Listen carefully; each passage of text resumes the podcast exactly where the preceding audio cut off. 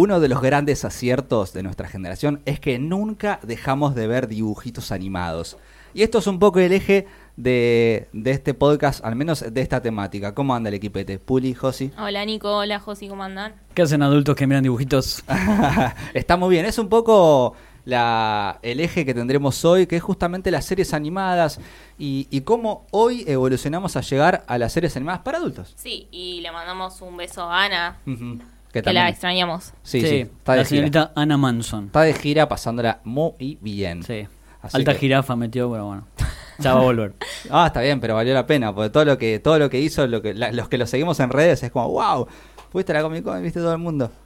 Eh, pero bueno, justamente la idea es un poco hablar de las series animadas y, va, las series animadas como ya ahora hay nuevo contenido que es para adultos directamente. Sí, Y yo la verdad que quería comenzar porque ustedes saben que a mí me gusta un poco hablar un poco de la historia, de los cambios culturales y sociales que se vieron No, en serio. y, y- y la verdad que era inevitable que, que lleguemos a este tipo de series animadas para adultos. Digo inevitable porque la historia hace que lleguemos acá. Eh, y un poco quiero repasar la historia de las series animadas a gran escala, cómo fue, y fíjense cómo era tan obvio que llegábamos a esto.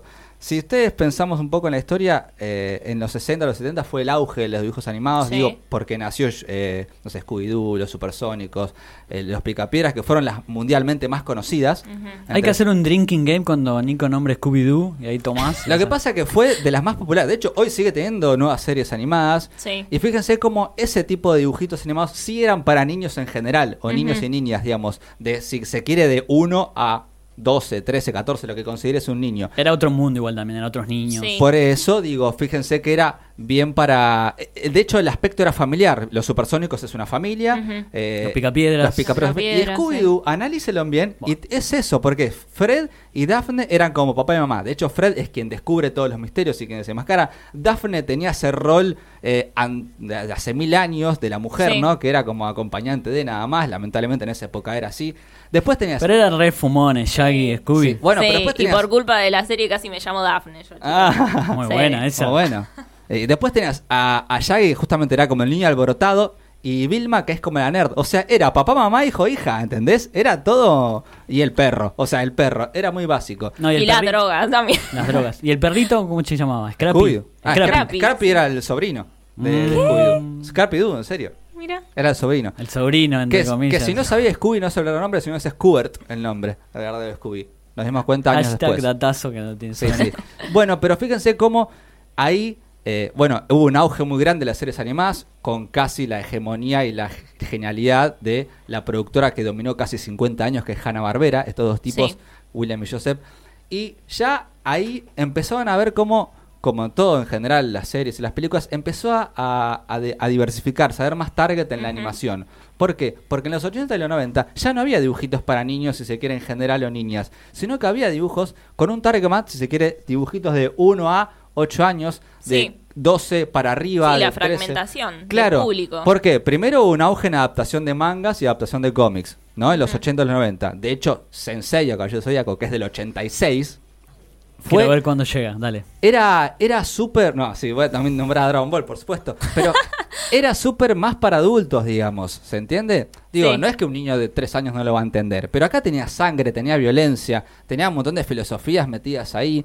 Entonces, ya las series animadas, en los 80, los 90, que fue el auge, ya empezaron a ser un poco más trascendentes para los niños. De hecho, nacieron series que cambiaron el paradigma de, de incluso de la visión de las cosas. Tenías, por ejemplo, no sé, eh, las chicas superpoderosas. Ajá. Parece básico, pero están, acuérdense que en los 90 eran tres mujeres que protagonizaron una serie donde, Sin mamá. Sí mamá, Sí, mamá. pero aparte, donde quien hacía la tarea del hogar era el profesor Utonio.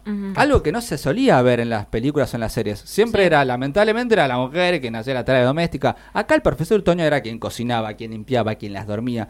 Ya en los 90 empezaron a cambiar el paradigma de la cabeza. También. Rugrats también, que era como más la, la- la- la animación, los juguetes. Tenías a A. Arnold, que era un pibe que luchaba contra el bullying todo el tiempo, que tenía amigos que, que tenían problemas y no eran insertados Sí. ahí en la escuela. Y tenía algo que no es menor esto. Su mejor amigo era un afroamericano. Estamos hablando de los 90. Arnold. Donde todos eran blanquitos, rubios, los protagonistas de las series y dibujitos eran blanquitos, rubios y buenos. Yo miraba Doug.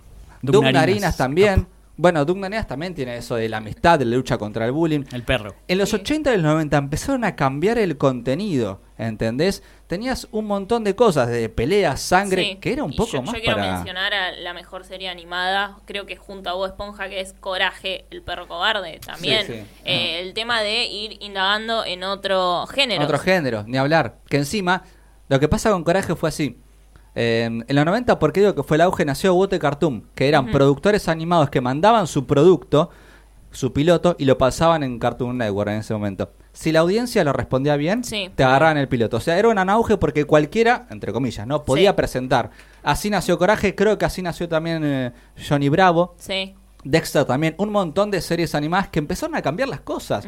No es joda lo que pasó en los 90 y en los 80, ¿entendés? Digo, no solo la adaptación, hay un montón de series que, que cambian valores. Incluso nacieron series como, por ejemplo, una tontería, Capitán Planeta, que mostraba cómo cuidar el planeta con el reciclado, no, la no contaminación. O sea, ya directamente el contenido para niños y niñas era casi cultural, no era Sí. solamente entretenimiento como lo era Los Supersónicos. eh, Los super amigos. los super amigos que incluso eran historias, los super amigos no había casi ni pelea, eran historias básicas, ¿entendés? Después empezaron a cambiar. El 80 y 90 fue el gen, para el género de animación fue el auge. De hecho, nació probablemente una de las más trascendentes de la historia, que fue Los Simpsons en el Sí. 89. Tal vez la más. Tal vez Para- la más. Sí, la pionera de muchas Sí, cosas. una serie que realmente ya era dibujitos, pero la había tantas críticas políticas y sociales Sí. que ya era más allá de un dibujito animado. ¿Y por qué digo, para terminar con esto, por qué llegamos a lo que llegamos? Por esto, porque esa generación que se crió en los 80 y en los 90 son justamente quienes hoy están trabajando en Hollywood.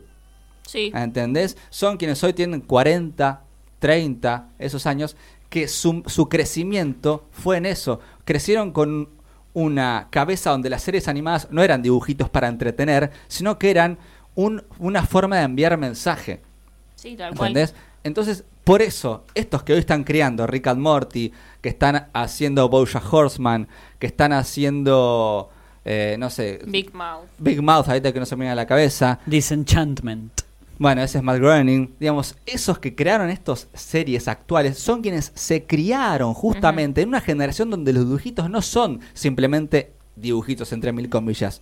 Es Sí. un contenido que puede darte y puede debatirte temas culturales, sociales, políticos, como es. Mira, yo voy a dar un ejemplo que a mí me volvió a la cabeza. Estoy viendo mucho las chicas superpoderosas de ahora, la nueva generación. Ah, me encanta no. esta serie. La solté yo. Y pasa algo único, que a mí realmente me vuelve a la cabeza, porque a mí lo cultural me gustan un montón de cosas. Eh, y lo digo rápido, hay un capítulo donde el profesor Utoño la llama mis hijas. Y eso no es, eso es re paradójico, es, es paradigmático, porque em, para los que, o quienes veíamos en los 90, siempre eran las chicas, y el profesor era el profesor, nada más, era Claro. profesor, profesor, chicas. Acá la llama mis hijas, ¿entendés? Dando a entender que en algún punto no importa quién es tu padre o tu madre biológico, sino es quién te crió. Y él ya Pero las es- trata como las hijas, y no es un dato menor que las llame mis hijas. ¿Adopción simple o adopción plena? Eso yo no sé, acá las creó con las azúcar, creó. flores y Y muchos muchos colores. colores. Sí, Y el, pero el digo, coso X, la sustancia X. Ah, la es verdad. X, es verdad. Pero digo, antes en las 90 siempre fue las chicas, profesor, como oh, creador cre- Sí. y, crea- y creadas. Acá es como él le dice mis hijas en un montón de capítulos. Y no es joda que en un, en un presente como hoy es, bueno, yo te. Quien te crió es tu verdadero padre o tu verdadera madre. Sí. ¿Entendés? Digamos, y me parece que las series evolucionan un montón por ese Sí. sentido. Y estaría bueno volver a mencionar algo que hablamos en el episodio de animación, que lo pueden ir a escuchar, que está muy bueno, de que eh, la animación no es un género, es una forma de hacer eh, audiovisuales, hacer, eh, de contar una historia. Sí. Y dentro de, de- de la animación tenés distintos géneros. No es género animación, no es género infantil eh, dibujos, como no se lo quiere burro, rebajar. No seas burro, dale. Ya sabes, si vas a decir género de animación, ve el fantasmita de Puli en el hombro acá te va a Sí. decir, no seas tonto, no seas tonto. No o es sea, la animación no es un género, ¿cómo le- es una forma de...? Es una herramienta. Como podés poner una cámara delante de un actor, podés animar a algo desde cero. Como las películas de superhéroes. Me par- Tampoco lo son. Va a ser muy difícil sacar eso de la cabeza, ¿eh? Que la animación es un género. No, pero digo, me- digo, para mí, o sea, obviamente vos sabes de esto y no es un género, pero sí es No, una pero- forma muy específica. Sí. De contar y algo. también dentro de la animación tenés distintas formas de animar. Mm.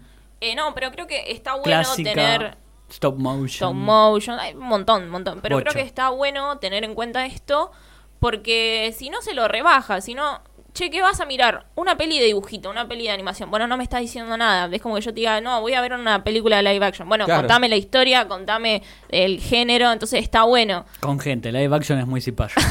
con gente, carne y hueso. Acción real, ¿no es? Sí. Está la- el término que se usa mucho. Sí, yo creo que, aparte, hoy. eh, Pero aparte yo quiero traer el ejemplo, para mí es uno de los más lindos que tiene últimamente la animación, el género de animación, los dibujitos, que es Hora de Aventuras. Sí. Es una locura. es hermoso. Y si sos niño la vas a entrar de una forma, y si sos adulto, tiene referencias a otras cosas increíbles. Y Gravity Falls, por favor, Tengo que ver vean, esa, tengo que vean ver esa. Gravity Falls. Y un show más, por favor, también bien. Leo. Yo miro mucho dibujos de cartoon y Nickelodeon y eso. Creo que un show más es mi favorita. Para Steven Universe tampoco la vi todavía. Pero un show más, sí, papaleta es todo. Sí, papeleta, Mordecai y Ribi, son lo mejor del mundo. No, pero Aparte, Hora de aventuras también. O sea, sí, es que es, es tiene muchos niveles de lectura y eso está buenísimo. Tal eh, cual. Lo que pasa es que, mira, eh, creo yo, ¿no? Hoy la, las series animadas, si se quiere, apuntadas para niños y niñas, porque Cartoon Network es un meramente un canal para eso. Pero Sí. tenés Digamos. Disney, Claro, digo. Paca Paca. A ver, si bien el público puede ser cualquiera, básicamente, Sí. pero está apuntada para ellos porque obviamente está pasando en esos canales, no es que lo pasa TNT, digamos. Eh, hoy está todo en base a Bob Esponja. Como le comentaba una vez, Bob Esponja fue el que cambió el paradigma de la ciencia, donde que nos enseñan que no importa cómo seas físicamente, sino importa cómo seas como persona. Y hoy fíjense que las series animadas tienen eso como eje. En, Sí. en Hora de Aventura hay un personaje que es una pizza. O sea, no importa cómo sos físicamente. Y es bueno, una de, pizza. de, de lo que vamos a hablar ahora en muy poquito, Bojack. ¿Qué es Bojack. Bojack? Sí, tiene eso que son animales, ¿entendés? Sí. Animales haciendo cosas de humanos y humanas. Bueno, Big Mouth son monstruos hormonales. No a lo vi, ver, chico, esa, no vi. es, no, está Sí, sí, es la pubertad bueno. misma Sí. representada mediante monstruos. Y eso Sí. es lo interesante. Porque es una forma también divertida de contar. La Big Magos me parece que es unió estos dos mundos de la pubertad, que siempre en algún punto eh, es gracioso nuestro, desde nuestra mirada ya como adultos y adultas.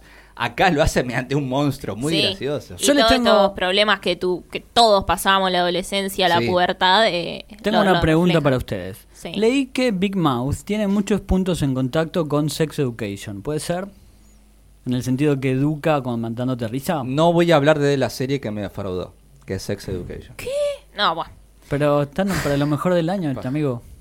Eh, Dígame usted, ser- porque yo no vi ninguna de las dos. Igual me gusta que se apueste así a educar a los niños. Sí, ¿eh? pues qué sé yo, sí puede ser, pero mm, de nuevo, la animación te da libertades que, que eh, live action no. Sí. Claro. Entonces, no puedes en Sex Education poner un monstruo hormonal. No, pues sí, capaz, pero no no tiene esa magia, eso, lo lindo de la animación. Sería No. Death Note versión real con un Shigami, boludo, que es Malísimo un monstruo. Death Note live action. Sí, malísimo. Pero- Por eso digo, no sé si podría ser, pero, pero sí, la animación tiene eso de que también puedes jugar con la exageración. Sí, siempre. Y los personajes en Big Mouth son muy exagerados, pero Sí. por eso, porque es capaz en nuestra cabeza, cuando éramos pequeños y pequeñas, era todo muy exagerado. Tal cual. Para mí el epítome de eso es... ven, pará, que tú sabes el epítome. Es Rick and Morty. Que es una locura tras otra que no podrías hacer en live action. Todas las locuras No, que ni hacen. hablar, ni hablar, No. ni hablar. Cuando juegan con diferentes planos de realidad y tiempo, y es como increíble. Yo la verdad que en live action sería un CGI tras otro. Claro, es que loco. Eh, Rick and Morty ya es una locura espacial, ¿entendés? O sea, ya viajan a otros planetas y entonces crean escenarios nuevos constantemente, eh, razas alienígenas nuevas constantemente.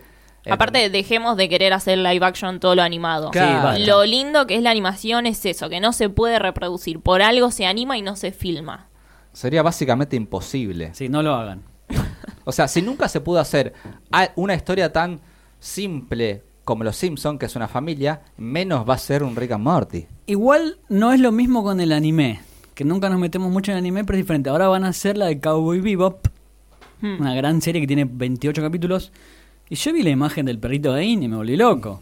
Pasa que, Es otra cosa también. claro, el, el manga en sí también apunta. Pero como no- nombramos a Dead Note.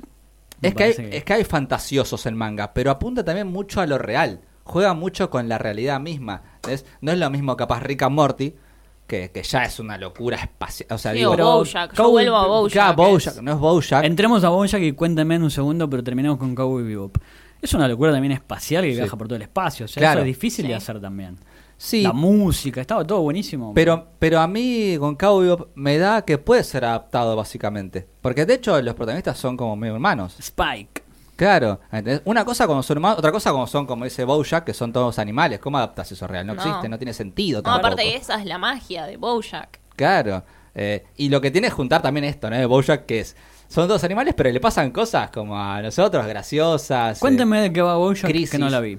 Eh, bueno, Bojack básicamente es Acá un... Frank, que la vio que le Sí. encanta, se te, te está agarrando de los pelos, te va a matar. Eh, nada, es un actor que tuvo su auge en una serie de los 90. Pero es un chabón con cara de caballo.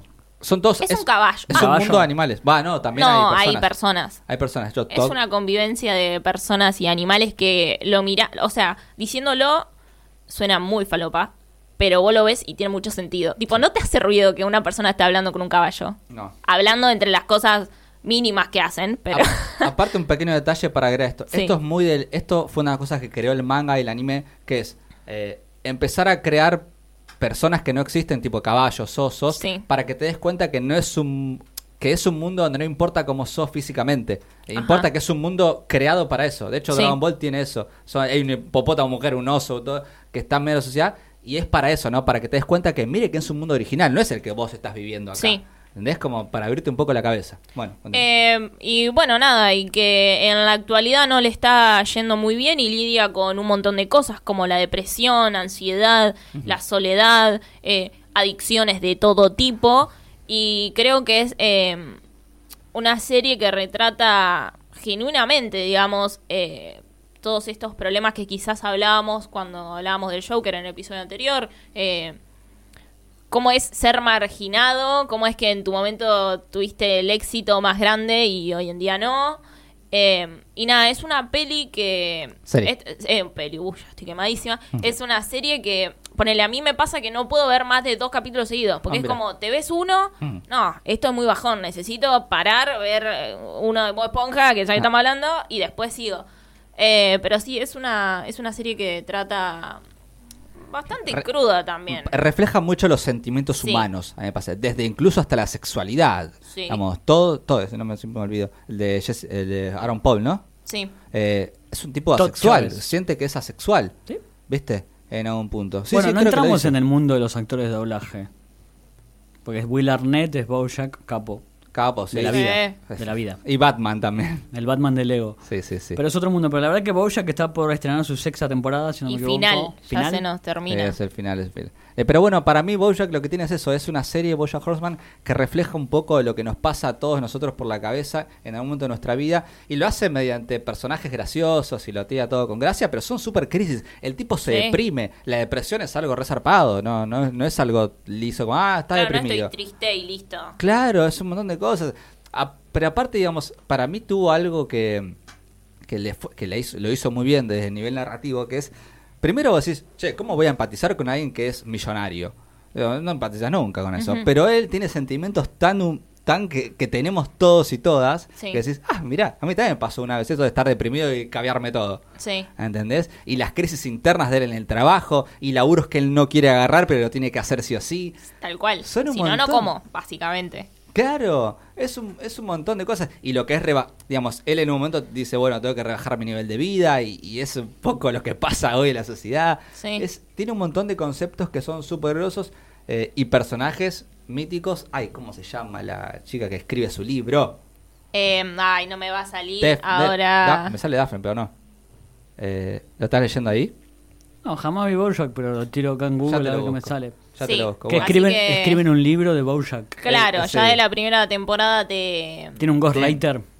Sí, sí. Bueno, con esto de la editorial Penguin, que es muy gracioso, Sí. que, le- que es un pingüino. Que son eh, pingüinos. Bueno. Penguin son pingüinos. Pero O sea, es muy básico, volando, ¿viste? es muy básico, pero cada vez que lo veo estallo de risa. Es un gran detalle. Pero podemos decir que Bojack Horseman, Horseman para ustedes es uno de los picos de la animación adulta de estos tiempos. Sí, No sin lugar a dudas. Ah, Después nos quedan películas. Puli, vos te, te habías traído varias películas. Sí, eh, películas muy diferentes, animadas eh, diferentes y de géneros diferentes. Eh, hay una que es La Casa Lobo, que es una película chilena que se filmó en galerías de Chile, de Argentina.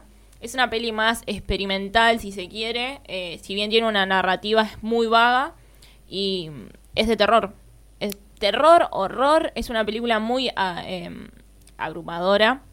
Eh, es para mayores de 18, de hecho. Y está hecha en stop motion, pero no en maquetas como se suele ver, por ejemplo, en Laika, sino en galerías. Está hecho en galerías, te pintan las paredes porque básicamente es eh, la historia de una chica que vive en una comunidad alemana que se escapa. Y se escapa y encuentra una casa en el medio de un bosque. Y eh, la película gira en, en, ese encierro, en esa claustrofobia, en la que ella no puede salir y la casa se te viene encima, básicamente. Y la verdad que es espectacular, es... Eh, si bien no, no, no, no, no es de terror, no te aparece nada, es muy, es muy perturbadora. Eh, tiene unas voces que te ponen la piel de gallina cuando vos la escuchás hablar a ella. Así que nada. ¿En inglés o en chileno? Ah, perdón, qué boludo, tenés razón. Estaba pensando en bollo. Eh, así que nada, se las recomiendo mucho, mucho, La Casa Lobo. Y ahí es un ejemplo de lo que hablábamos recién. Es una película para adultos, mm. animada, no tradicional y de un género eh, de terror, que quizás no es algo tan común en, en, la animación. Es verdad, no es tan común un terror en animación. Pero si no, tienes un hotel Transilvania, que es otra cosa. Ah, pero eso no es terror, eso es y más para chicos. Claro. Después, después tenemos en una más tradicional la animación. cuentos de la cripta animada de los 90, capaz. Eh, bueno. eh, que es la fiesta de la salchicha. Ah, sí, eso te Pero eso es tradicional. Sí, o sea, sea, no es stop motion, no es algo muy... No, no se la jugaron tanto. O sea, sí. tiene alto laburo de animación, que por cierto, hubo un bardo en su momento con los animadores, así que páguenle a la gente que trabaja, por favor. Eh, eh, eh. Acá estamos en contra de la precarización laboral. por más que laburemos precarizados, nosotros también estamos en contra. Y nada, que es una película para mayores porque... Le, o sea, no les voy a contar mucho. Básicamente le digo que en un momento hay una orgía entre productos de supermercados. ¿Cuántos chistes se pueden hacer con eso? Miles. Yo no la vi, pero con el elenco que tenés, mira, está Seth Rogen, que seguramente será productor, Kristen Wiig, Jonah Hill, Bill Hader. Una locura todo eso. Michael Cera. El, el, personaje, la voz que le pone a Michael Cera es impresionante. Aparte, me da gracia. Esto, estos, cuando se habrán juntado a hacer el guion de esta película, ¿sabes lo que habrá sido? Me gustan esas que cada tanto se ponen locos, tipo Tropic Thunder o The End of the World, esas, esas ah, locuras que hacen. son divertidas. Pero volvemos y después tenemos más tradicionales, como Anomaliza. Sí, no, es de stop motion también. Pero en el sentido de Sausage, Party, los temas que toca son una locura, porque ah, Anomaliza es más. Sí, sí. Eh, y acá también pasamos de la de terror, la chilena. Esta comedia y esta más un drama familiar que tiene una tragicomedia, ponele. Que sí, básicamente te cuenta la relación eh, de una pareja, de un matrimonio y también es una película bastante fuerte a imagen, es muy melancólica todo el tiempo y que nada, está muy, muy buena, muy bien hecha. Y sí, esta es eh, stop motion. Es que... Eh, Pero el guion es de Charlie Kaufman. Sí. Ajá, vamos. Uno de los más locos y idealistas y originales guionistas que nos ha dado esta década y la anterior también. es, verdad. es bastante dura, anomaliza por momentos es esas que te agotan, te decís, no, bueno, basta, hasta acá no, hasta acá llego, pero está buena. Charlie Kaufman es el que hizo que ser John Malkovich, Eterno Resplandor de una mente sin recuerdos. Ese tipo de locuras va por ese lado. Sí, la verdad que está, está bueno esta, esta nueva modalidad de... Va, nueva modalidad, digo, no es que nació ahora, pero sin duda está el auge, porque también no nos olvidemos que, lamentablemente, o si no, también está bueno, porque es un negocio, es un negocio esto. O sea, tiene que vender. ¿Viste? Y está buenísimo que esto venda porque nos encanta. Eh, imagino que en otras épocas capaz que no vendía tanto este dibujos animados para adultos. Ajá. O también era una tontería como yo los amaba, pero era una pavada, Beavis and Badhead.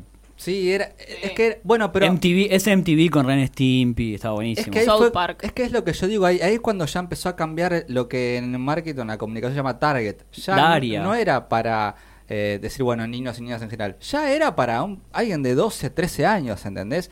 Ya empezó a cambiar un poco la mirada de, bueno, no es dibujitos, punto, es más todavía, ¿ves? Y ya con Beavis and con Ren Stimpy, que ya era más para adultos, pues ya, de hecho Ren Stimpy creo que tiene una temporada que es solamente para adultos y que hacen una orgía, o sea, Ren Stimpy hay una temporada que es para adultos nada más. Sí. Entonces ya era como otra cosa, ya hay otro... Ahí empezó a cambiar y como decía antes, esos 80 y 90 donde cambió todo, hoy quienes consumieron eso son los principales creadores de este fenómeno que estamos disfrutando. Pero también tenemos presente y futuro. Para mí, una de las que tengo en mi lista de cosas para ver es Andan, que es la que es Rosa Salazar. Son capítulos cortos. Creo que es de Amazon. De Amazon. Sí, de Amazon. Que me queda esa que... ¿Vos que la viste? Contame una, eh, una, breve sinopsis. No, no, no, yo no soy de contar. Es una experiencia muy, muy buena.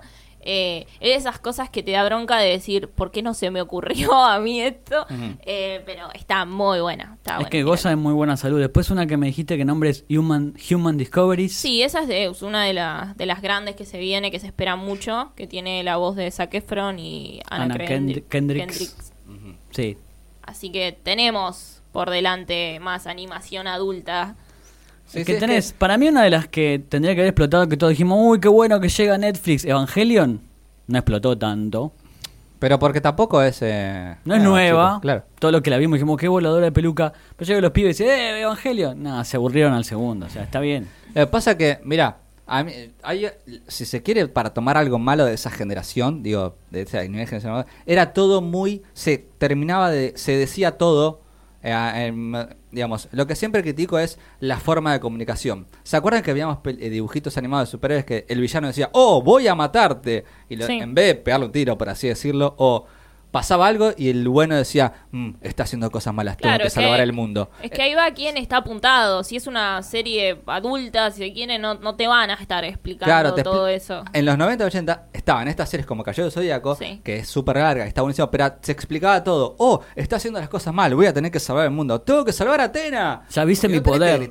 No era efecto. Eres un caballero de bronce. Claro, viste. Y esas cosas no se explican. Hoy, con, digamos, se tomó eso y se hace justamente, ya, se, ya no se explica lo obvio como hacía antes, ¿entendés? Pero bueno, eh, Evangelion es un poco eso también, es muy explicar las cosas. No, pero el final de la serie en sí, no te, te da otra cosa, después le agregaron películas. no, está buenísimo. Remixes. Sí, sí. Eh, o sea, está buenísima si te enganchás y si te tomás el tiempo de verla, está buenísima. Claro. pues si la querés ver así pasajeramente, no Es que yo creo que con Caballero Zodíaco pasa eso. Para mí, si la ves ahora, posta, o sea, yo siempre me cada tanto me pongo a ver capítulos y ya es mucho, me parece es muy pesada, porque capaz una conversación de o alguien peleando contra otro es, voy a derrotarte, no, no me ganarás, sería, eres un caballero de bronce y yo un caballero dorado, o sea, esas conversaciones. Es que esto engancha hoy con... Hoy es así, hoy es todo, pa, pa, dame quilombo, quilombo no significa pelea, ¿eh? dame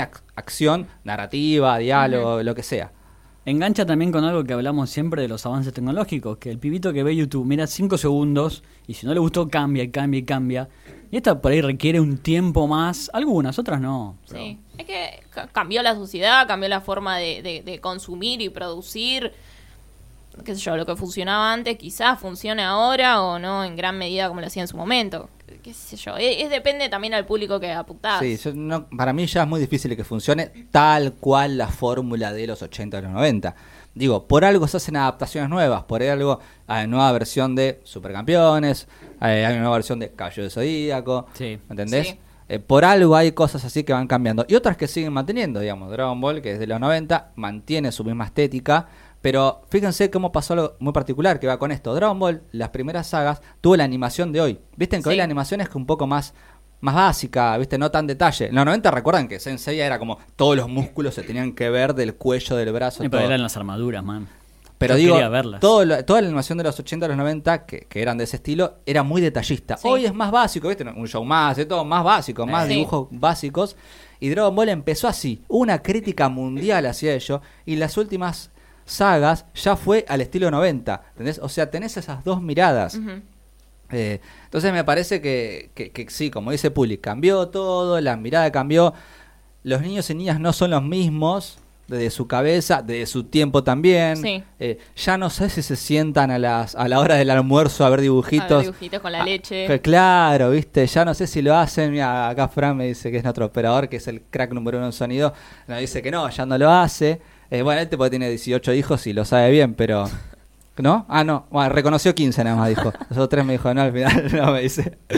No, pero la verdad que es verdad, ya no lo hacen. Entonces los tiempos que corren son otros y supongo que el producto, la animación, es un negocio y tiene que adaptarse. Digamos, por algo también los capítulos son más cortos ahora. También. Eh, no es una joda.